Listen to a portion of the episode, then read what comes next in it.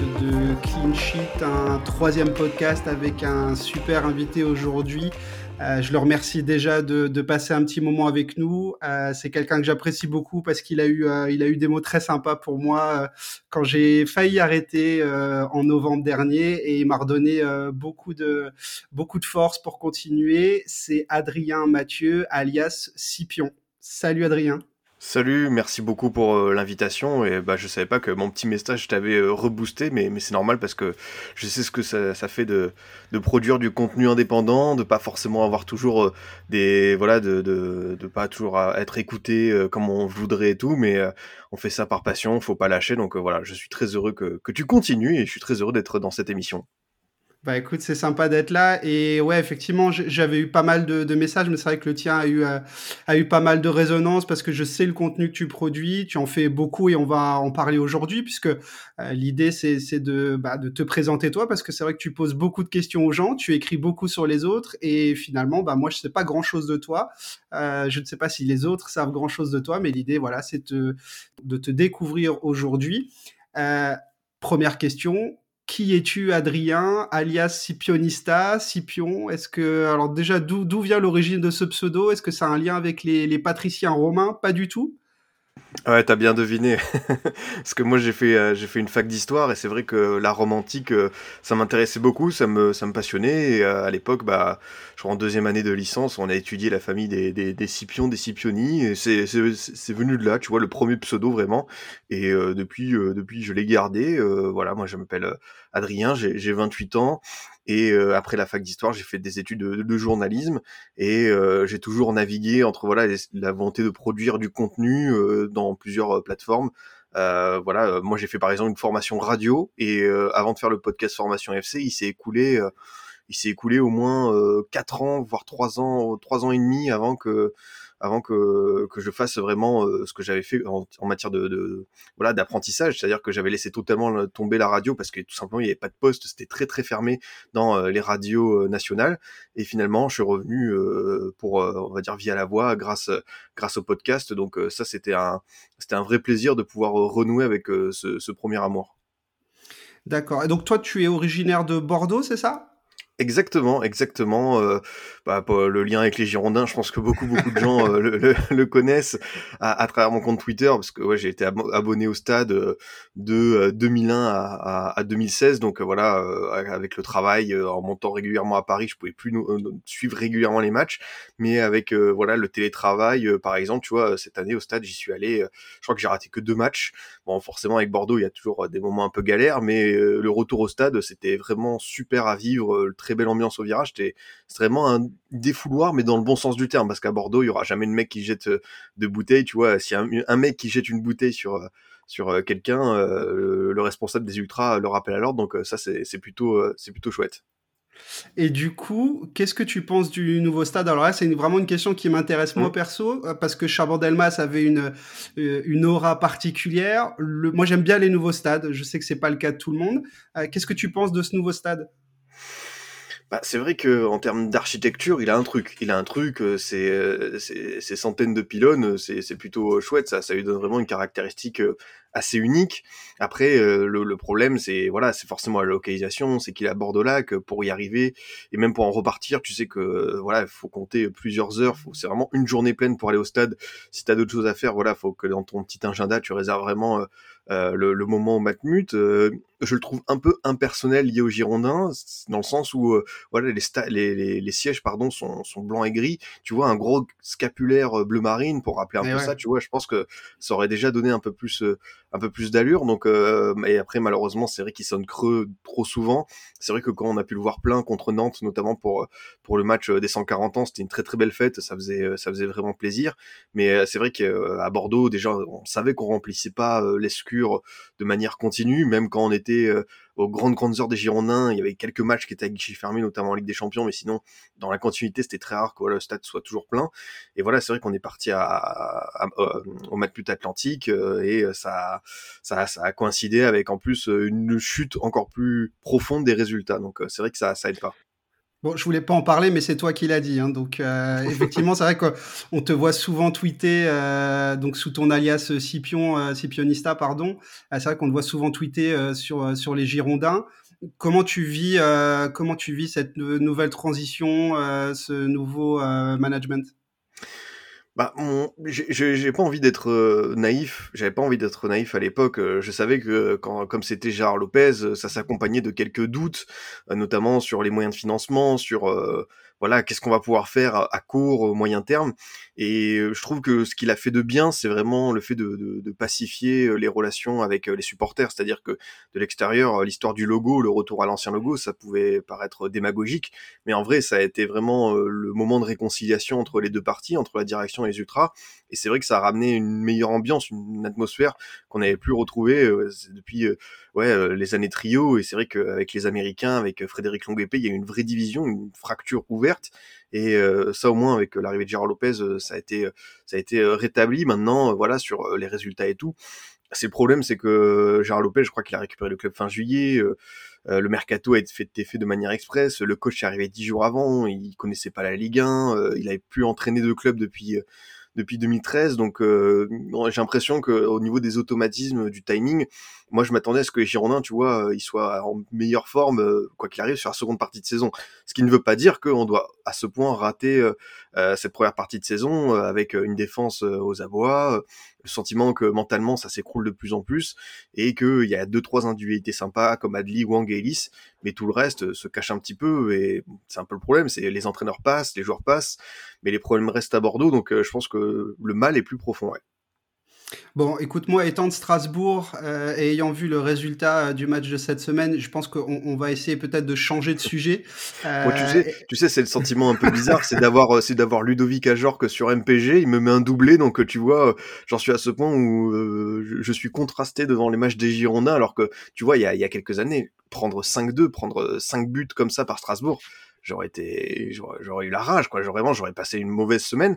Et là tu vois franchement ça me fait plus rien. C'est dire à quel point aussi euh, je pense que beaucoup de supporters à Bordeaux on est on est désabusés.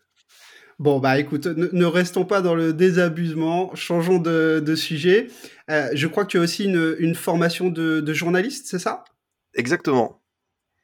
Ok, est-ce que, est -ce, que, tu peux nous, nous, en parler? Parce que euh, la question sous-jacente, c'est un peu, ben, quel conseil de potentiellement d'orientation ou de comment tu conseilles aux, gens de se préparer pour devenir euh, journaliste euh, sportif? Parce que je te le disais tout à l'heure on, en parlait un peu en off mais tu as un métier qui, fait rêver plein de gens euh, et il y a peut-être des, jeunes auditeurs qui, nous écoutent.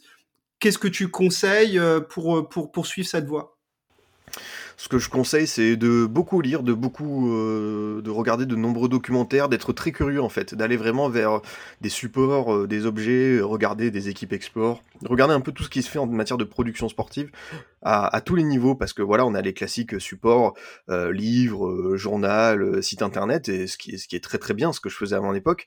mais je conseille vraiment aux gens ouais, de regarder tout ce qui se fait en matière de, de, de multimédia aujourd'hui. Bah là, tu vois, on fait un podcast, par exemple, c'est vrai que euh, à l'époque où je commençais vraiment le journalisme, le podcast c'était quelque chose d'assez euh, encore, c'était une niche quoi. Maintenant c'est tout le monde s'y met, tout le monde a son podcast, donc euh, je trouve que cette émulation elle est super positive.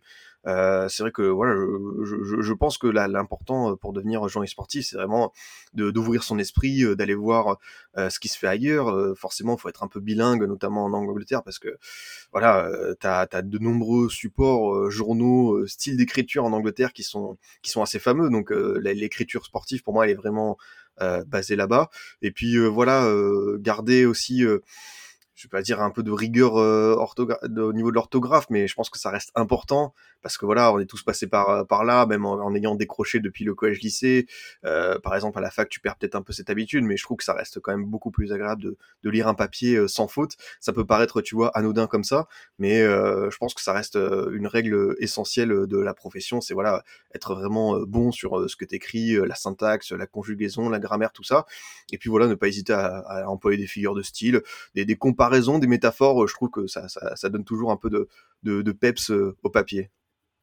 Et justement, est-ce qu'en grandissant, il y a, je sais pas, un média particulier ou un, ou un journaliste qui t'a marqué et qui a peut-être suscité cette vocation?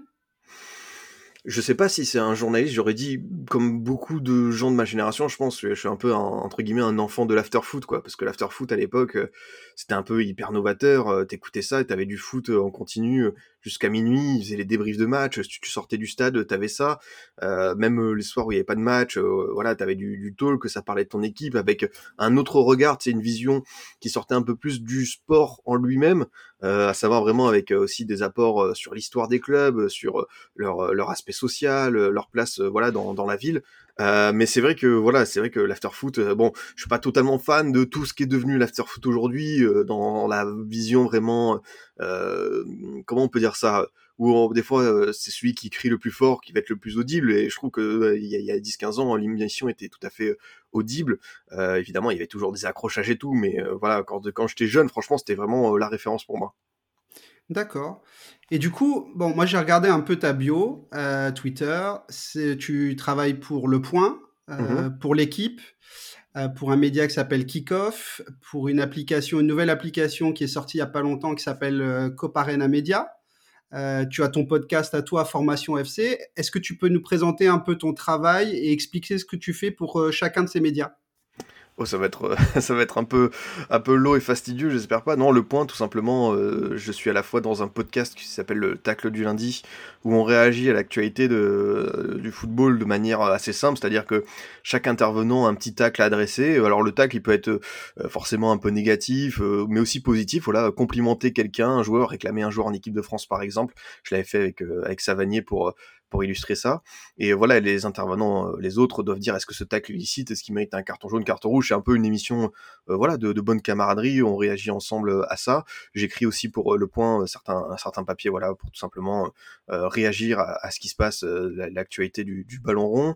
L'équipe, je suis à la réalisation, montage de podcast, c'est-à-dire que avec ce que je fais avec Formation FC, ça a été une carte de visite, une manière d'entrer, dans, de revenir, peut-être même dans certains médias et euh, voilà, je, réalise et monte certaines de, de leurs émissions euh, qui s'appellent euh, Big Five, donc qui revient aussi pareil sur l'actualité du foot. Coparena, c'est divers ces divers podcasts où on va notamment euh, parler de la Ligue 1 d'antan, euh, on va euh, interroger des formateurs, des éducateurs, revenir sur des joueurs emblématiques. On a fait notamment une saga sur Ronaldo que je conseille à tout le monde pour comprendre, voilà, Ronaldo, oh, je parle, on parle bien du, du, brésilien R9. Je dis pas le vrai Ronaldo. Le vrai, le vrai. je sais que c'est très très boomer de dire ça, mais voilà, Ronaldo, le, portugais a écrit quand même une très très belle légende. Mais c'était vraiment pour comprendre, tu vois, le Ronaldo, le R9, pourquoi il était aussi fort à l'époque avant ses multiples blessures et c'est vrai que entre nous, c'était quand même un, giga monstre. Et enfin, euh, formation FC, euh, c'était euh, l'envie que j'avais depuis longtemps, avant, quand j'étais déjà dans un média, de lancer une émission pour parler des jeunes joueurs. J'en parlais de manière déjà euh, euh, conséquente sur certains supports papier. Mais tu vois je voulais vraiment parler d'une émission et inviter euh, des personnes pour vraiment parler en profondeur de, de ça quoi. Tout simplement comment on forme un jeune joueur comment on peut comment on peut expliquer qu'on forme pas un joueur de la même façon en Espagne, en Allemagne, en France, au Japon, au Mexique.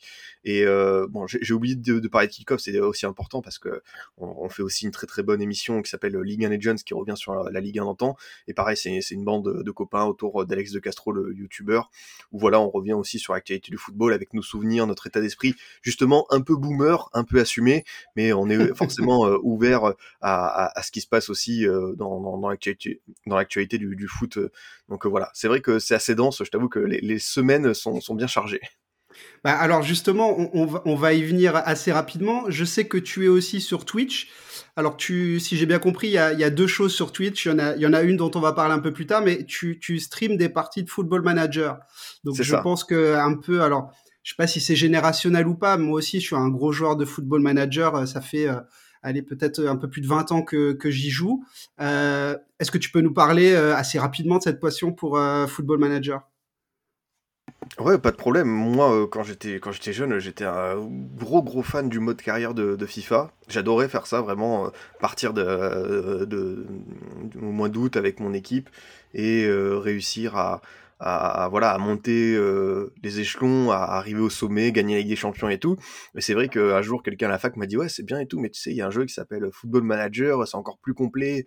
Tu gères vraiment de A à Z le staff, le mercato, les semaines d'entraînement, les exercices, la tactique, euh, euh, l'organisation sur coup de pied arrêté, tout ça. Tu devrais vraiment regarder et tout. Et c'est vrai que j'ai jeté un coup d'œil et c'est vrai que le très très vite, bah voilà comme toi, j'étais vraiment addict jusqu'à faire des longues longues nuits blanches pour voilà, aller au bout.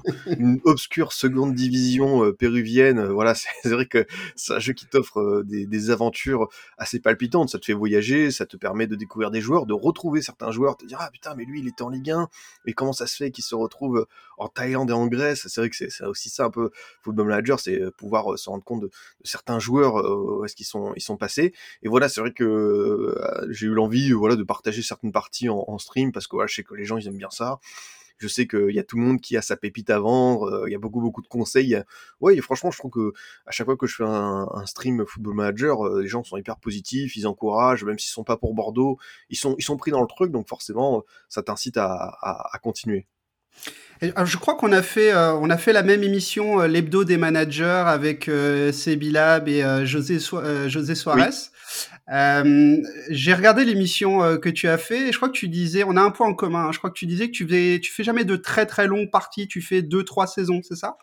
Ouais, c'est vrai que j'ai un peu de mal en fait à me projeter. Euh, je sais pas si c'est le fait de, de voir les nouveaux joueurs, les, les, les regen euh, apparaître et tout, euh, ouais, je avoir de photos, de pas de pas les connaître. Finalement, je sais pas. Je pense que ça ça me décroche, ça me déconnecte un peu du foot. Donc, je pense que ouais, à passer trois saisons, j'ai un peu la, la flamme qui s'éteint. Il y a toujours cette envie d'aller faire un challenge. Mais attends, comment ça La Corogne, ils sont en troisième division espagnole. Let's go. Mais le Bremen, mais comment ça L'équipe de Yann Nico, elle est descendue en seconde division. Attends, il faut rectifier ça. Tu vois Il y a toujours un challenge qui qui va te prendre sur FM. Et c'est vrai que ouais ouais passer passer plusieurs heures avec la même équipe ouais je pense qu'il y a une forme de lassitude qui j'ai moins s'installe. D'autres ils adorent tu vois j'ai des potes qui font des saisons jusqu'en 2045 2050 jusqu'à avoir le stade de leur équipe renommé à, leur nom. Euh, donc, voilà moi je suis pas du tout dans cette dans cette école là Bon, alors, Football Manager te prend du temps, mais je pense que ton travail euh, aujourd'hui, c'est ton. Aujourd'hui, tu, tu vis euh, donc tu vis du journalisme, hein, si j'ai bien compris. Tu, tu ne fais que ça, entre guillemets que. Oui, oui, oui, forcément, j'ai fait, je, fais que ça, tu vois. Euh, en, gros, euh, quand j'ai commencé, j'ai été à France Foot. Euh, France Football, ça s'est très bien passé. Malheureusement, bah, conditions financières du groupe L'équipe, qui était déjà un peu galère, du coup, j'ai dû partir. J'ai été recruté par par Goal.com, où j'ai travaillé durant deux ans. là, bas, tu vois, j'ai fait beaucoup, beaucoup de, de hard news, vraiment faire de la news en continu, Messi, Ronaldo, Neymar et franchement euh, c'est pas c'est pas le truc que j'apprécie le plus tu vois ça ça permet d'avoir un petit un salaire à la fin du mois mais en fin de compte euh, je peux pas dire que j'étais fier de, de, mon travail même si des fois tu vois il y a deux trois papiers longs qui qui étaient forcément palpitants tu vois j'ai eu l'opportunité ça je les remercie de suivre la Coupe du monde féminine en 2019 et ça c'était une très très belle aventure. Franchement ça pour le coup découvrir une Coupe du monde de l'intérieur c'était vraiment une, une, très belle expérience. Et euh, voilà, une fois euh, la, la fin de l'aventure euh, à Gaulle, deux ans et demi après, bah, je me suis retrouvé au chômage. Durant le premier confinement, tu vois, je me suis reconverti le temps d'une année. Voilà, que, comme la planète était à l'arrêt, j'ai trouvé un poste dans la un poste dans la communication scientifique où je faisais rien à voir forcément avec le football, mais tu vois, je faisais des articles, des interviews de scientifiques, d'ingénieurs chimistes pour euh, voilà euh, pour pour une boîte, euh, tout en télétravail parce que voilà on pouvait pas se déplacer. Et c'est vrai qu'une fois une fois terminé ça, bah il y a l'Euro de foot qui s'est pointé. Il y a eu des projets intéressants avec avec Kickoff, League of Legends et tout s'est enclenché finalement. Hein. C'est vrai que le travail de fond que j'avais pu faire avec Formation FC, il a commencé, il a, il a été, euh, été de plus en plus visible. Et comme je te disais, ça a été une belle carte de, belle carte de visite pour moi. Et, et voilà, ça s'est passé euh, comme ça. Et aujourd'hui, oui, j'ai plusieurs activités. Euh, c'est intense, mais, mais je me régale. Ouais, et puis bah ça montre aussi que tu as été persévérant, patient, parce que c'est vrai que dans la société, alors je vais pas faire le vieux con, hein, mais dans la société dans laquelle on vit, on te promet plein de choses assez vite, et parfois, ben c'est ce que tu disais tout à l'heure, il y a du travail de sable, ça prend un peu de temps, et puis un jour il y a une main tendue, une opportunité, on y va, et puis euh, les choses s'enclenchent, quoi. C'est ça, c'est vraiment ça qui t'est arrivé. Ouais, c'est exactement ça. Euh, c'est vrai qu'il y a beaucoup, beaucoup. Euh, d'études, de, de, de, de, témoignages de, journalistes, notamment de jeunes journalistes qui, voilà, qui sont un peu euh, désabusés, qui s'orientent vers la communication, qui, qui changent totalement même euh, de, de métier, euh, de secteur, qui, qui arrêtent. Et je peux les comprendre parce que voilà, entre la possibilité d'embauche, les salaires qui sont quand même pas, pas fous, et on va dire un manque quand même cruel de reconnaissance de la part de la société parce que voilà tu vois on a tous fait des des bacs plus 5 et on a l'impression quand quand on nous paye que vraiment on a on a pas fait grand chose au final pour les mériter. Donc euh, ouais faut faut, faut faut faut le dire. Mais euh, mais oui oui franchement faut être patient faut être euh, faut faire le dos rond. Il y a toujours des, des moments de difficulté mais tu vois euh, c'est c'est bête hein mais moi à l'école on m'avait dit en gros vous attendez pas justement tu vois je pense qu'ils ils ont été assez réalistes sur ce qui nous attendait à la sortie de, l'école journalisme même si ça picote toujours de se confronter à la réalité. Mais moi on m'avait dit tu vois pour un jeune journaliste les cinq premières années sont les plus dures. C'est vraiment les cinq premières années où il faut accroché. Voilà, bah, tu vois, je suis sorti d'école en 2016. Euh, cinq ans après, 2021, je commence à avoir, euh, avoir le bout du tunnel et avoir plein d'activités sympas. Donc, euh, faut, faut s'accrocher, c'est sûr. Ah bah, il vaut mieux tenir ce genre de discours que celui qu'on m'a servi à moi. Alors moi, je fais une école de commerce. Bon, si c'est à refaire, je referai pas ça. Mais euh, c'est vrai qu'on te dit, euh, bah voilà, sortie d'école, tu vas gagner 4000 euros, les boîtes vont se battre euh, pour te récupérer. je peux confirmer que c'est pas du tout ce qui s'est passé et j'étais pas le dernier de ma, de ma promo, tu vois. Donc je pense que c'est bien aussi de préparer les gens à, ce qui va vraiment se passer. Et, que dans la vie, quoi que tu fasses, de toute façon, il faut être patient, il faut travailler. Et puis un jour, il y a, y a une opportunité. Euh, combien d'heures aujourd'hui tu, tu, tu, consacres à, ton travail par semaine? Comment comment est-ce que tu suis le football? Comment est-ce que tu regardes ça? Est-ce que c'est boulimique, frénétique? Est-ce que c'est euh, euh, parcimonieusement en essayant de regarder le plus de, de types de football différents? À quoi ça ressemble ta journée ou ta semaine de travail? Franchement, c'est difficile, tu vois, à quantifier le nombre d'heures parce que ça va, ça va quand même pas mal varier selon les demandes. Euh, je t'avoue que par exemple, les semaines de Ligue des Champions, ça va être un peu plus chargé que d'habitude, mais aussi les matchs de l'équipe de France. Euh, après, voilà, euh, sur le, nombre de matchs vus, ça dépend. J'essaie de me concentrer vraiment sur la Ligue 1 parce que c'est quand même euh, le, championnat euh, où, le, le, besoin de travail est le plus euh, est le plus grand. Mais après moi j'ai toujours cette curiosité cette volonté d'aller chercher tu vois des matchs c'est pas pour faire le hipster mais j'aime beaucoup ce qui se passe par exemple l'évolution de la Serie A l'ouverture de la Bundesliga même la Liga qui est tombée très très bas. Je trouve que cette saison il y a de plus en plus de choses intéressantes forcément la Première Ligue parce que voilà c'est championnat où où t'as as un nombre d'entraîneurs de joueurs assez fabuleux c'est à suivre. Mais tu vois comme je travaille sur les jeunes joueurs je sais que les championnats des jeunes joueurs, bah, ça va être euh, ça va être les Pays-Bas, ça va être le Portugal, euh, ça va être euh, ça va être l'Autriche, ça va être la Scandinavie, ça va être l'Amérique du Sud. Donc essayer d'avoir un, un, regard un peu partout. Et je peux pas te mentir, c'est impossible de suivre tous les matchs de toutes les équipes, de toutes les grosses équipes. Il faudrait voilà, on peut pas se démultiplier. Donc moi j'essaie vraiment quand je me concentre sur un match, c'est d'être d'y aller à fond, de noter des trucs, de regarder des replays si possible. Et voilà parce que moi j'aime pas être tu vois dans la micro-analyse et juste lire le résultat sur sur euh, sur SofaScore et dire bah tiens machin tel machin a fait une passe décisive c'est bien. Euh, tu vois par exemple euh, si je te prends l'exemple de Lionel Messi contre Saint-Etienne il a fait trois passes décisives c'est très très bien franchement les passes décisives et tout.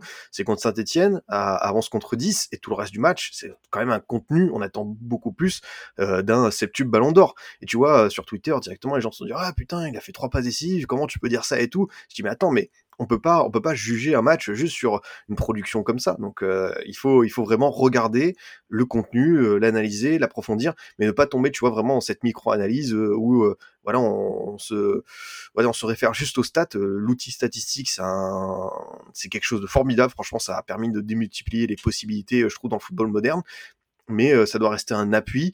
On doit pas partir de la statistique pour pour faire des conclusions. Je pense que vraiment l'outil statistique il doit être utilisé avec voilà avec avec parcimonie. Mais justement, c'est super intéressant ce que tu dis et, et j'aimerais avoir ta vision à toi qui, qui, qui est journaliste sportif.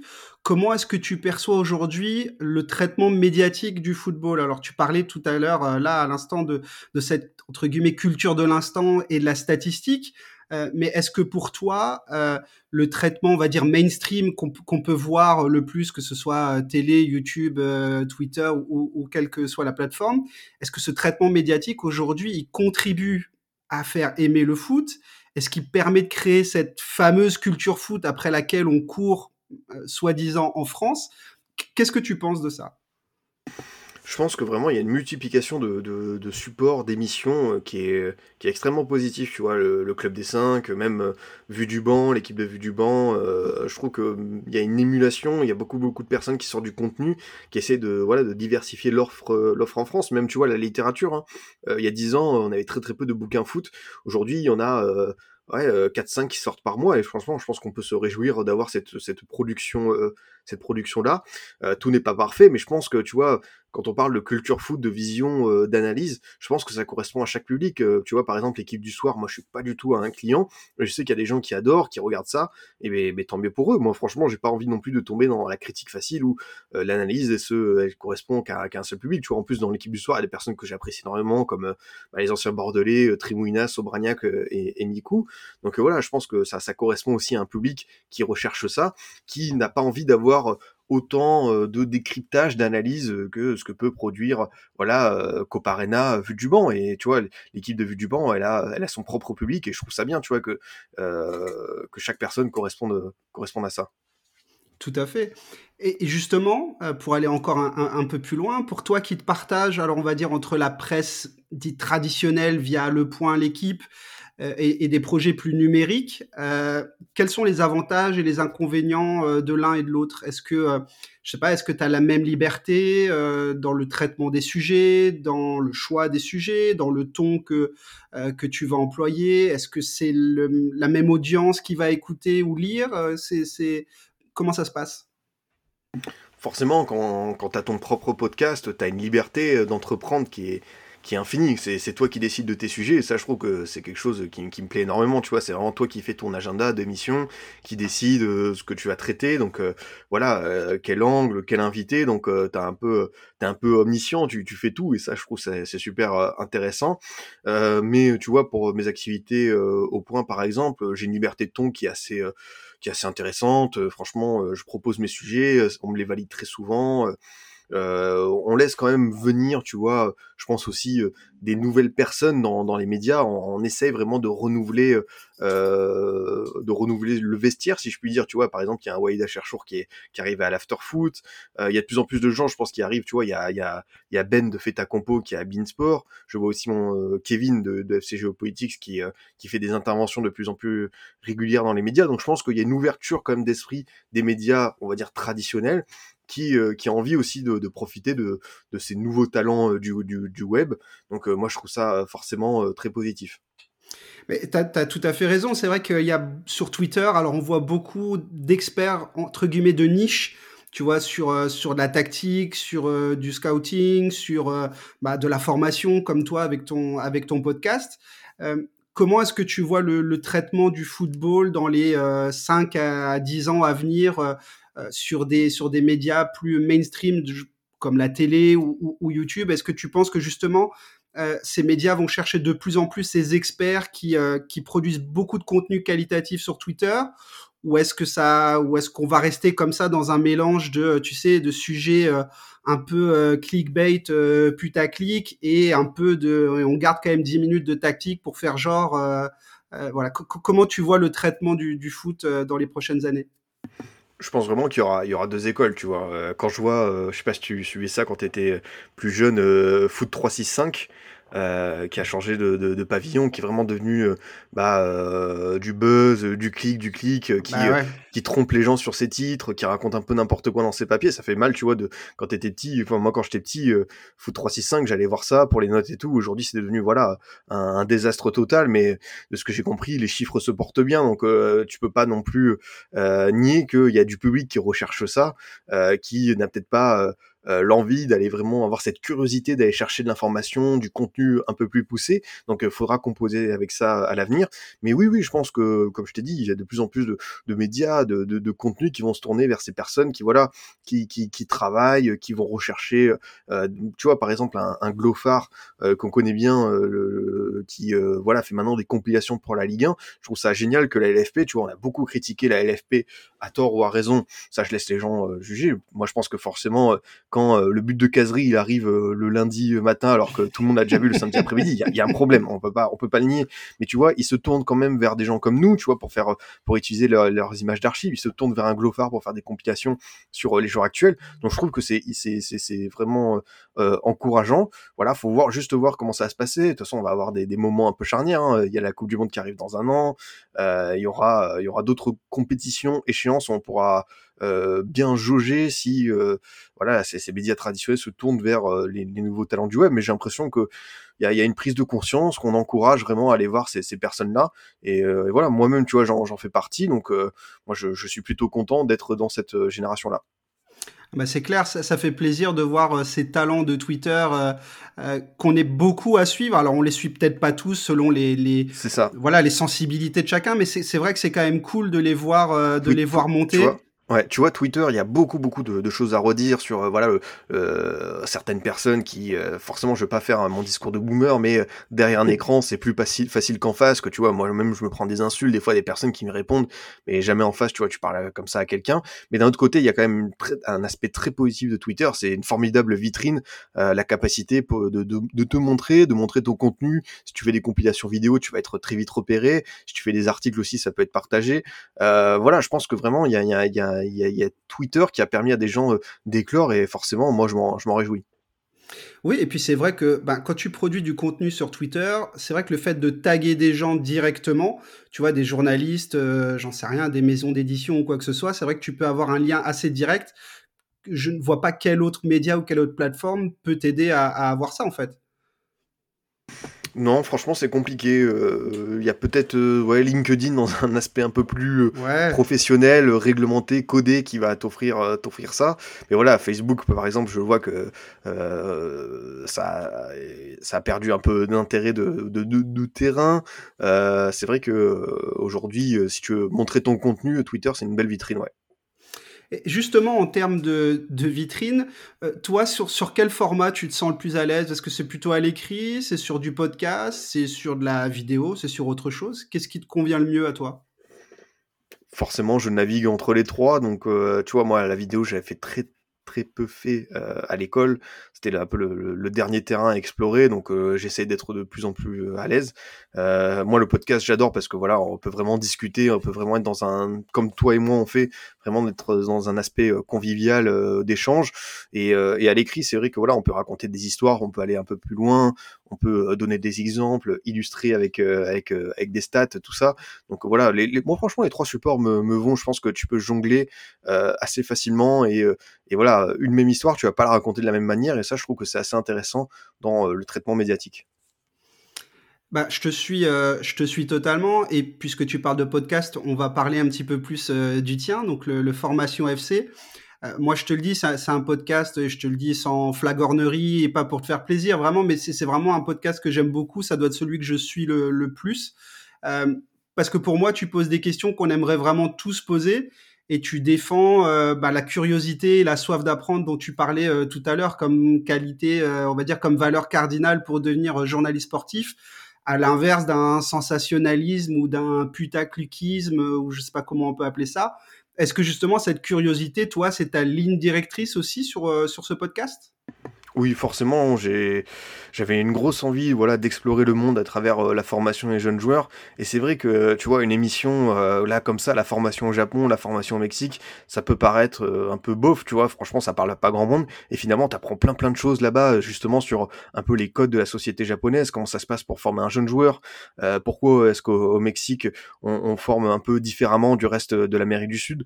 c'est vrai qu'avec ce podcast là, il y avait l'envie de vraiment de répondre à toutes les questions possibles sur la formation parce que finalement, tu vois, quand on parle des jeunes joueurs, on peut se dire, bah, c'est juste un, un aspect assez basique du football, c'est-à-dire, tu prends un footballeur d'un point A, voilà, U7, U8, et tu l'amènes jusqu'à une équipe professionnelle, mais sauf qu'entre temps, il se passe plein de choses, euh, on n'apprend pas les mêmes choses, voilà, en U13, en U15 jusqu'au U19, il y a différentes manières de former, comme j'ai pu te le dire, à travers le monde, et ça, j'avais vraiment envie euh, d'explorer ça, de comprendre pourquoi est-ce qu'il y a des il y a différentes méthodes, tu vois, il y a l'école Ajax, il y a l'école barcelonaise, la, la, la Masia, il y a l'école maintenant allemande. il y a aussi cette envie de répondre à cette question. Est-ce que nous, en France, on a aussi notre notre vision de la formation? Est-ce qu'on a voilà, on a nos codes et tout? Donc forcément, avec le, formation FC, je peux explorer ça. Et tu vois, j'approche des des 100 émissions. Je pensais pas atteindre un tel chiffre. Je me disais, est-ce qu'on va pas finalement tourner en rond? Et en fait, il y a toujours des choses à évoquer. Donc ça, c'est c'est forcément passionnant. Bah, absolument. Et tu, tu disais tout à l'heure que euh, finalement la formation c'est vraiment c'est un, un, un, des aspects du, du foot qui, qui, te touche particulièrement. Pourquoi? Parce que c'est, je sais pas, c'est un, c'est un rêve de gosse brisé. Est-ce que tu as joué au foot et tu as raté un centre de formation? Est-ce que, je sais pas, tu as un proche qui travaille, euh, qui travaille là-dedans? Est-ce que tu veux peut-être avoir un avenir dans, dans ce domaine? Qu'est-ce qui te rattache aussi fortement à, à la formation et aux éducateurs? Non, je pense pas qu'il y ait de trucs euh, par rapport à l'enfance et des rêves brisés. J'ai compris très très vite que j'étais un, joueur euh, un joueur médiocre qui sait se débrouiller maintenant au five euh, comme il peut. Donc, euh, j'allais te dire ça, ouais, on est des joueurs de five à nos âges. Hein. voilà, exactement. Donc, euh, y a, y a, franchement, j'ai vite tourné cette, page-là. Non, franchement, c'était vraiment l'envie de raconter l'envers du décor des jeunes joueurs. C'est vrai que tu vois, de plus en plus aujourd'hui, on voit des, des, des, trucs qui apparaissent, qui pop. Tu vois, tel crack va tout casser, machin. pourquoi est-ce que il y a le futur Mbappé dans le club de mon quartier et tout Et moi, j'avais vraiment cette envie de comprendre pourquoi est-ce que finalement la, la formation d'un jeune joueur, c'est pas du tout un chemin linéaire. Pourquoi? Euh, Il y a l'aspect mental qui est de plus en plus important. Euh, comment est-ce que tu l'aides techniquement? Euh, Comment est-ce que tu l'aides aussi à l'école Comment tu fais pour que voilà ces doutes par rapport à un avenir professionnel soient soient levés? Donc il y avait plein plein de questions à, à, évoquer et je me disais que le format podcast était le plus idéal parce que tu vois, je reçois des éducateurs et ça aussi je, je trouve que c'est une petite fierté, c'est de pouvoir donner la parole à des éducateurs du monde amateur. C'est des personnes qu'on entend très peu souvent, mais finalement c'est voilà, c'est le terreau, c'est eux qui aident nos jeunes joueurs, euh, qui ensuite euh, peuvent les envoyer dans des centres de formation, dans des clubs professionnels. Donc il y avait aussi cette volonté de leur rendre hommage à travers des entretiens pour comprendre leur vie, leur parcours, leur vocation. Et puis c'est la question que j'aime bien poser à chaque fin de podcast. Et voilà, s'il y a des, des, personnes qui ont envie de, de faire ton métier, qu'est-ce que qu'est-ce que tu leur conseilles? Et à chaque fois, la réponse est différente. Franchement, il n'y a, jamais euh, euh, le même discours euh, pour savoir comment tu, deviens éducateur. Donc, c'est vrai qu'à travers le, formation FC, on, parcourt beaucoup, beaucoup de choses. Comme je t'ai dit, je pensais pas qu'on pouvait faire autant le, le, tour de la question, et j'ai l'impression qu'en plus la boucle n'est pas terminée, donc tant mieux. Et justement, comment est-ce que tu choisis et même trouves tes invités? Parce que c'est vrai qu'il y y a, des éducateurs parfois de petits clubs ou, qui sont sur des sections de jeunes. Euh, comment est-ce que tu arrives à identifier ces gens qui vont venir enrichir justement le, le contenu que tu produis? Honnêtement, euh, j'essaye euh, pas des fois de me caler par rapport à l'actualité. Si vraiment il y a un jeune joueur qui, qui casse la baraque, euh, on va faire un petit focus sur lui. Mais euh, c'est l'envie euh, d'explorer le, le, plus de d'éducateurs. Comme je te dis, c'est aussi la difficulté des fois d'être un média indépendant, c'est de pas avoir de réponse, de, voilà, d'avoir des, des, longues longues semaines d'attente avant d'avoir une personne d'un club professionnel. Il faut savoir être, voilà, faut savoir composer avec ça, de pas avoir forcément encore euh, l'exposition nécessaire pour les convaincre. Mais voilà, c'est aussi un long travail euh, de sable, de, de, pouvoir convaincre les gens qu'on fait du bon boulot, qu'on va parler d'eux en bien, parce que je pense que c'est aussi l'objectif de dire pourquoi est-ce que vous travaillez bien avec vos jeunes joueurs. Et tu vois, il y a certains clubs, ça ouvre très très vite leurs portes. Par exemple, le FCMS, ça a été génial, tu vois. J'ai eu quelqu'un qui s'occupe de Génération Foot, euh, l'équipe sénégalaise qui a sorti les Sadio Mané, les, les Ibrahim, les Habib Diallo, et le club de Metz m'a répondu très très vite en me disant si vous voulez, on peut aussi vous avoir une autre personne. il y a d'autres clubs qui vont te laisser en vue euh, pendant euh, pendant euh, trois quatre mois. Donc voilà, tu, tu dois composer avec ça quand tu un média indépendant. C'est difficile, c'est c'est pas toujours joyeux tous les jours parce que voilà, tu te prends forcément des, des stops et t'aimerais vraiment pouvoir interroger tous les éducateurs des, des, clubs français. Mais mais voilà, tu tu, tu prends le contre-pied, tu vas chercher des journalistes, des observateurs, de, de choses à l'étranger parce que voilà, la formation forcément elle s'arrête pas qu'en France comme je t'ai dit et tu rebondis assez facilement, tu trouves des sujets. Donc oui, je, franchement je, m'éclate à faire ça et j'espère continuer le, plus longtemps possible. Bah, écoute, on, l'espère aussi pour le bien de, nos oreilles et de nos cerveaux. Effectivement, on espère que tu vas continuer cette émission. Et justement, pour continuer à, en parler, euh, comment est-ce que tu prépares euh, ton émission? Donc, une fois que tu as identifié ton, ton, invité et le sujet dont tu voulais parler, est-ce que euh, je sais pas, est-ce, est-ce que tu te mets à regarder ou à revoir des matchs en replay? Est-ce que tu lis la presse, euh, voir la presse étrangère si, si le club est pas en France? Est-ce que tu écoutes des podcasts sur le sujet? Comment tu, tu prépares ton sujet? Forcément, une émission, ça se prépare durant plusieurs heures. Déjà, l'écriture des questions, t'en prépares une vingtaine, euh, une trentaine des fois, donc euh, t'essaies d'être exigeant avec ça. Forcément, le jeune joueur, euh, l'éducateur, tu vas te renseigner sur lui, son parcours, euh, s'il y a de la documentation sur lui, tu vas essayer d'être voilà le, plus exhaustif possible. Et oui, oui, il y a beaucoup de replays de temps en temps. Bon, je me fais des, des matchs, j'essaie d'observer le, le, le, plus possible. Et après, tu vois, finalement, même même en préparant autant les émissions, ce qui ce qui est ce qui est bien dans, dans ce métier-là, dans cet aspect, c'est que il y a des réponses qui amènent des questions auxquelles tu n'avais pas pensé, et du coup, euh, bah, tu rebondis dessus, et forcément, euh, l'échange, il est tout autre. Et je pense qu'il faut aussi euh, réfléchir à ça, tu vois. C'est que euh, un podcast, quand tu échanges avec un éducateur, euh, t'aimerais avoir certaines réponses, parce que c'est le cas, hein. quand tu poses une question, elle est très souvent orientée, mais en fait, l'éducateur, il a des fois pas du tout cette même vision, tu vois, par rapport euh, au jeu défensif, euh, par rapport au repli, par rapport au dribble, à la créativité, et forcément, ça amène une autre vision, et je trouve que ça, c'est vraiment la, richesse de l'échange, de pouvoir euh, comprendre qu'en fait, bah, on forme différemment des joueurs, même en France, donc tu vois, il y a, y, a, y, a, y a plusieurs écoles, et ça, je trouve ça, je trouve ça pertinent, ouais. Et du coup, dans les invités que tu as reçus, est-ce qu'il y a voilà, est-ce qu'il y a des rencontres qui t'ont marqué particulièrement et, et, et pourquoi? Franchement, il y, a beaucoup, beaucoup de, gens avec qui j'ai apprécié euh, échanger. Tu vois, par exemple, Pierre Sage, responsable de la méthodologie euh, à l'Olympique lyonnais, à l'Académie de l'OL. C'est quelqu'un avec un, discours super intéressant sur justement euh, comment former un jeune joueur, comment l'imprégner de l'identité lyonnaise, comment finalement trouver aussi euh, sa voix. Euh, lui me disait, bah tu vois, nous par exemple, on essaie d'avoir ce mélange d'Ajax, de Masia, d'école portugaise, d'essayer de voir un peu à droite à gauche, tout en gardant un peu notre singularité. Donc je trouvais ça hyper hyper pertinent. Mais tu vois, par exemple, le premier éducateur avec qui j'ai échangé dans par, dans Parole d'éducateur, qui c'est Gislain Correa, qui est à, Balma dans la région toulousaine, était super super intéressant aussi dans sa manière de travailler avec les jeunes joueurs, d'être hyper enthousiasme, euh, enthousiasme pardon, dans le travail au quotidien. Euh, franchement, il n'y a jamais eu de mauvais podcast. Euh, c'est pas pour euh, voilà hmm. critiquer personne et tout. Franchement, à chaque fois, il y a, y a, des réponses, il y a des échanges différents. Et euh, non, franchement, il y a eu beaucoup, beaucoup de, de, de bons invités. tu vois, quand on parle de, de clubs, tu sais, quand je sais que quand on va faire une émission sur la formation dans un pays étranger, que ce soit l'Uruguay, le Mexique, les Balkans, euh, voire même la Suisse ou, la Belgique juste avant l'euro, je sais qu'on va avoir des échanges assez euh, pertinents parce que tu vois, moi-même, je connais pas du tout la formation, comment ça se passe là-bas, et c'est des personnes-là qui vont t'apporter les éléments de réponse et, euh, et, te faire comprendre que bah, dans certains pays, le football et même la formation, c'est une institution, quoi. C'est vraiment quelque chose d'extrêmement sacré, donc ça, ça permet de, de nourrir le podcast, ouais. Ah bah je, je, ne peux aller que dans ton sens. Je ne sais pas si tu l'as vu passer, mais euh, j'ai euh, publié euh, la semaine passée ou ce début de semaine euh, un podcast sur le football vénézuélien. Euh, je t'avoue que quand, euh, quand je fais le podcast avec Rodolphe, euh, qui est un puits de science sur le football sud-américain et particulièrement vénézuélien, bah, je t'avoue que j'y vais un peu une main devant, une main derrière. Évidemment, je prépare des questions, je bosse un peu le sujet, mais un peu à l'image de ce que tu as dit tout à l'heure, moi, le football vénézuélien, à part te citer 4-5 joueurs, je n'y connais rien. Donc c'est vrai que le, moi pour moi ça a été c'est que le deuxième podcast mais pour moi il a été marquant parce que j'avais en face de moi quelqu'un dont c'est la passion et, euh, et bah, t'as limite, enfin, moi, je me suis assis, euh, j'ai écouté et j'ai passé un moment de ouf, quoi. Non, mais c'est exactement ça. Quand, quand t'es dans ce rôle-là, t'es juste un facilitateur d'animation, tu es juste là pour faire la transition liée entre les questions parce que tu peux pas, on peut pas être expert de tout dans le football, c'est impossible. Euh, et, c'est vrai que quand je vais chercher une personne pour me parler bah, de la formation en Uruguay, euh, tu vois, je peux pas tricher, faut, faut, faut que je prenne Lucarne opposé parce que c'est la référence.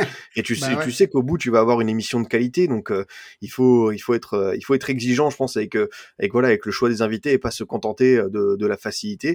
Et, et c'est vrai que voilà, ça donne toujours des émissions hyper hyper prenante et euh, bah, je, je, le salue aussi euh, l'ami Rodolphe. C'est vrai que quand il parle du Venezuela de son travail au Canada il y a, une forme de passion de, transmission de l'information qui est euh, voilà qui est, qui est, même touchante tu vois. C'est quelqu'un qui est qui est hyper droit mais aussi hyper passionné. Donc moi ça fait toujours plaisir quand, quand je quand j'échange avec lui ben justement, tu parlais de, choix d'invités. Je sais que sur Twitch, euh, donc là, c'est un peu une nouvelle aventure, je, crois pour toi, c'est assez récent. Euh, tu te sers aussi de Twitch pour euh, bah, interviewer euh, des gens plutôt intéressants. Alors sur les, deux qui sont qui, que, que, tu as fait jusqu'à maintenant, donc il y a eu Thibaut Saint-Georgi qui est le réalisateur du documentaire Montpellier Héros, et tu as eu dernièrement Julien Brun. Pourquoi est-ce que tu aimes ce format? Est-ce qu'il y en aura d'autres? Oui, c'est un format, le, Scipion Talk, que j'ai envie de développer euh, euh, de manière assez euh, assidue. Je trouve que c'est super prenant, déjà, moi, de pouvoir échanger avec quelqu'un qui vraiment fait quelque chose de d'hyper passionnant, tu vois, un commentateur, un réalisateur de documentaire. Je trouve que c'est quand même des métiers dans, le football qui sont qui voilà, euh, j'aimerais j'aimerais faire ça, tu vois, peut-être un jour. Donc euh, forcément, euh, moi je, je m'imprègne de ça. Et puis surtout laisser cette personne échanger avec le chat parce que c'est aussi la construction d'une communauté. T'as des gens bienveillants. Moi franchement, depuis que je suis sur Twitch, j'ai banni une personne, tu vois. C'est dire à quel point je suis plutôt plutôt léger, je suis plutôt bien entouré. Et, et voilà, tu vois, les, les questions, c'est pareil. Je te disais, les questions auxquelles je pense pas forcément, bah mon, mon chat Twitch, j'ai des gens, des viewers qui vont penser à certaines choses, j'avais même pas capté au départ. Et ceux qui pose et tu vois l'invité est content, il raconte une histoire et finalement ça fait un très très bon développement. Euh, c'est un lien entre trois parties, mais euh, mais c'est vrai que voilà pouvoir échanger comme ça avec des personnes hors de la formation, euh, moi ça ça, m'intéresse grandement. Donc voilà essayer d'aller d'aller chercher forcément des joueurs, des commentateurs, des consultants, des éducateurs, de les amener sur Twitch aussi, ça peut être, ça peut être très très prenant. Je rebondis sur euh, l'utilisation que tu fais du chat. Est-ce que pour toi, Twitch permet d'apporter une dimension euh, supplémentaire au journalisme en faisant participer euh, tout de suite, de manière immédiate, le lecteur ou celui qui écoute? Ah, c'est une réflexion, c'est une réflexion intéressante. Je pense que euh, certaines personnes euh, qui n'ont pas justement cette formation de journaliste, qui arrivent là sur le chat parce qu'ils travaillent dans, ils travaillent euh, à droite à gauche, mais pas du tout dans le monde des médias, ils ont un autre regard, forcément, avec des, questions, voilà, auxquelles t'as pas du tout pensé. Et c'est vrai que je trouve que là, il y a, y a, une complicité qui s'installe. Et oui, moi je trouve c'est super intéressant de pouvoir leur laisser la parole. De eux, finalement, quand, quand tu termines une interview d'une heure et demie, moi j'ai posé une dizaine de questions, eux euh, quasiment euh, pareil. Et tu vois, euh, l'invité, lui, il fait pas forcément trop la distinction entre, entre les deux parties. Donc moi, je trouve que l'échange est toujours très constructif sur Twitch. Et c'est quelque chose que tu vas mettre en version podcast aussi ou qui reste là pour le coup sur Twitch? Bah tu vois déjà je mets les émissions sur YouTube au, compte goutte donc j'essaie d'alimenter ça. En podcast ça pourrait être une possibilité. J'attendrai peut-être d'être un peu plus développé d'avoir fait plus d'émissions pour pour y parvenir. Mais mais c'est sûr que voilà quand tu touches à toutes les plateformes tous les médias t'as as cette cette richesse là t'as as un carnet d'adresses qui augmente et voilà c'est vrai que tu commences sans connaître grand monde et au fur et à mesure voilà t'as de plus en plus de contacts d'échanges dans le monde du football. Donc voilà il faut faut aussi faire grandir ça. C'est aussi un conseil tu vois que, je peux donner si ça comme on en discutait tout à l'heure par rapport aux, jeunes journalistes, euh, c'est aussi avoir un carnet d'adresses assez conséquent. Ça vous servira toujours pour rebondir sur certains papiers, d'avoir des experts dans, dans tous les domaines, euh, des gens qui s'y connaissent. Donc voilà, faut aussi euh, avoir un, un carnet d'adresses rempli. C'est une bonne remarque que tu fais. Alors, j'ai hésité à te poser la question et tu n'y réponds pas si tu n'as pas envie d'y répondre ou, ou tu donnes pas de détails confidentiels. Mais comment on fait pour, euh, bah, pour euh, interroger Julien Brun, par exemple? Comment est-ce qu'on arrive à avoir accès à lui? Euh, Est-ce que c'est en le taguant sur Twitter? Est-ce que c'est via une connaissance commune? Vous vous connaissez peut-être? Bah, en fait, Julien Brun, il a fait la même école que moi à Bordeaux, donc on s'était déjà croisés et on avait échangé euh, sur Twitter euh, à quelques moments et tout simplement je lui ai proposé et il a directement dit oui. Donc euh, donc voilà, ça se passe comme ça. Tu vois, il y a plusieurs moyens d'échanger. le plus souvent pour quand on va parler d'un pays en particulier sur la formation, sur Twitter, les personnes elles se retrouvent assez vite, elles ont leur DM ouvert, ça marche comme ça. Mais tu vois, de plus en plus, c'est quelque chose que j'ai remarqué sur LinkedIn. Sur LinkedIn euh, certains ah invités, certaines personnes euh, sont intéressantes à aller chercher. L'échange se fait aussi facilement, c'est peut-être un peu plus le côté professionnel. Et quand je fais des personnes de club, de, de, club professionnel, euh, les réponses sont des fois plus rapides. Tu vois, par exemple, j'ai contacté Julien Lacour, le directeur du, centre de formation de, de Toulouse, là-dessus, et sa réponse a été quasi immédiate. Et tu vois, si j'étais passé par le côté traditionnel, attaché de presse, tout ça, mail, etc., je pense que peut-être ma mon message ne serait pas du tout passé. Alors que là, tu vois, j'ai pu euh, directement euh, avoir accès euh, à, cet invité qui a été au passage très très intéressant. Et, et, juste, alors je rebondis encore une fois sur ce que tu dis parce que c'est vraiment intéressant. Je, voulais, je voulais faire un podcast avec un ancien joueur, ancien consultant qui aujourd'hui travaille en tant que, que coach dans un, dans un club de Ligue 1. Euh, il m'a répondu très gentiment. Je l'ai contacté via Twitter et m'a répondu très gentiment. Euh, ça aurait été avec plaisir, mais euh, le club m'empêche de, de m'adresser aux médias. Bon, alors j'ai eu deux réactions. La première, c'était d'être déçu parce que voilà, c'est quelqu'un que je voulais que je voulais vraiment interroger. La deuxième, c'était qu'on me considère comme un média. Donc là, j'étais plutôt content. mais mes blagues à part. Est-ce que tu as rencontré, alors tu en as parlé un tout petit peu tout à l'heure en disant que le FCMS t'avait ouvert les portes. Est-ce que tu sens qu'il y a des clubs qui sont plus ou moins euh, à même de collaborer, voire de, bah, de proposer? Tu disais que justement à Metz, ils t'ont dit, bah voilà, on a même peut-être un deuxième euh, euh, invité qui pourrait être intéressant, et, d'autres clubs qui ferment totalement la porte et qui se disent, oula, enfin, moins on en sait, mieux c'est, quoi. Mmh, j'ai l'impression que certains clubs français sont assez réticents, comme je t'ai dit, par rapport aux médias indépendants où ils sentent pas forcément le coup, ou même quand tu vois, euh, la saison dernière, il y avait un jeune joueur qui s'était fait les croiser, je voulais juste faire une émission, tu vois, il était plus du tout dans l'équipe première, il était vraiment en convalescence, je voulais juste faire une émission avec lui sur, euh, voilà, comment ça se passe, le rétablissement euh, de sa blessure, quand t'es un jeune joueur, c'est vraiment un coup dur dans ta carrière, tu vois, vraiment une émission qui aurait pu être intéressante, et directement, c'est même pas genre, ouais, on va tuer la possibilité, c'est non, donc tu vois, c'est tout de suite décourageant. Euh, mais euh, forcément, il y a certains clubs, notamment à l'étranger, tu vois, ça te répond très très vite. Euh, je peux que citer l'exemple de Brentford, où voilà, l'échange par mail est hyper cordial, où voilà, les gens essaient de trouver un arrangement. si c'est pas possible, ils vont te dire ouais, on va faire ça plus tard. Si c'est possible, c'est eux qui fixent l'interview, ils essaient de t'arranger. Et c'est vrai que les clubs à l'étranger, très souvent, c'est quelque chose que que je retrouve en échangeant avec d'autres confrères. Euh, c'est beaucoup plus facile euh, la, porte d'entrée. Honnêtement, euh, quand ton métier c'est attaché de presse là-bas, bah tu, tu, fais vraiment ton métier, c'est-à-dire que tu réponds, tu essaies de, de, de rendre ça possible. Et si forcément c'est trop compliqué parce que la situation en club est tendue, parce que le joueur ne peut pas, etc. Bah voilà, euh, on te le fait comprendre, mais tu vois, on est poli quand même. Alors que en France, tu vois, t'as même pas de réponse. Donc, euh, mais comme je te dis, en France, c'est pas tous les clubs, donc je veux pas mettre tout le monde dans le même panier.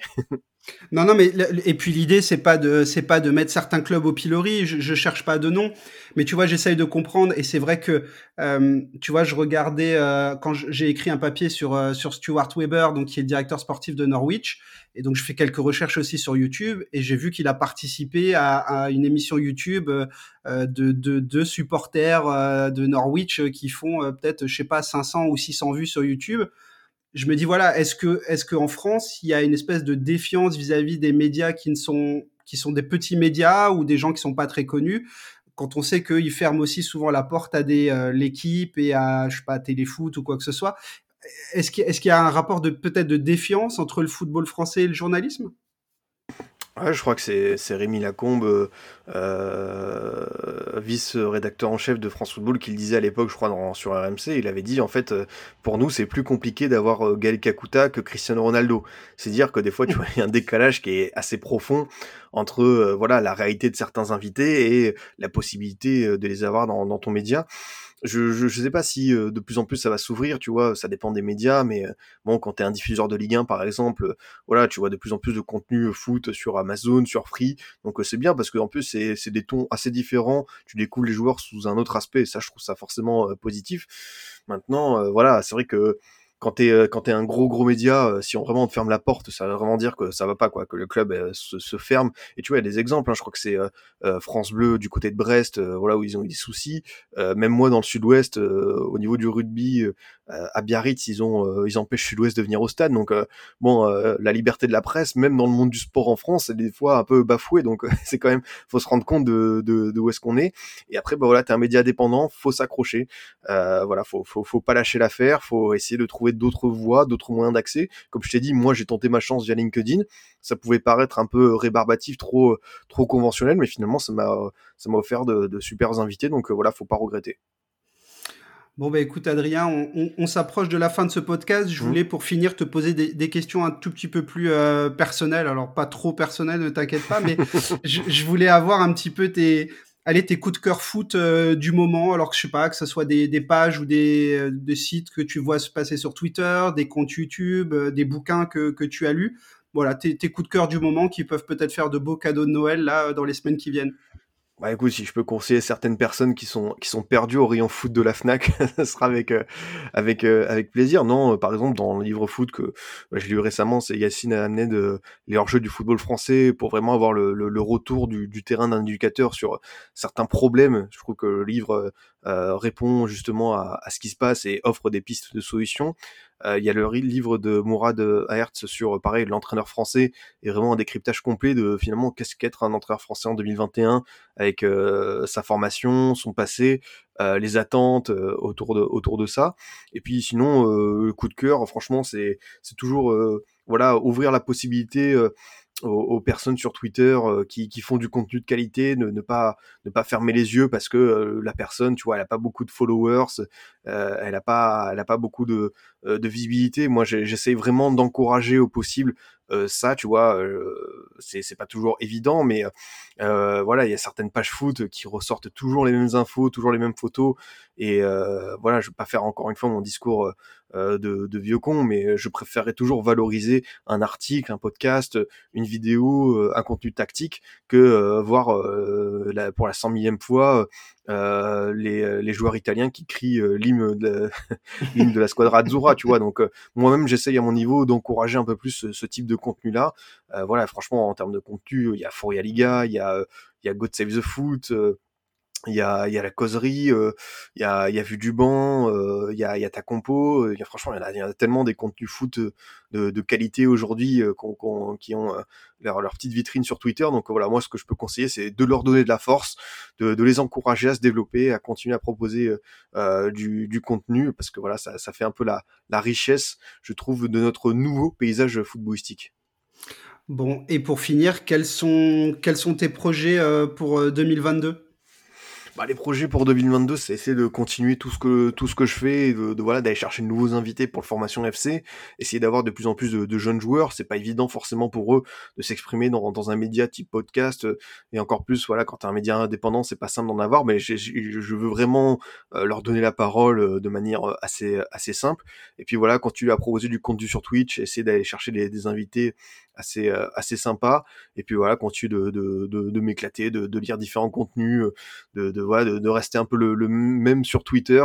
Donc euh, voilà c'est un peu ça l'objectif pour pour 2022 finalement c'est c'est pas trop de pas trop de changements tu vois mais c'est essayer de, de, de continuer dans, dans le bon sens sur sur ma lancée bah écoute, c'est tout ce qu'on te souhaite. Merci encore d'avoir passé bah, quasiment une heure avec nous pour, euh, bah, pour nous présenter qui tu es, ce que tu fais, comment tu le fais.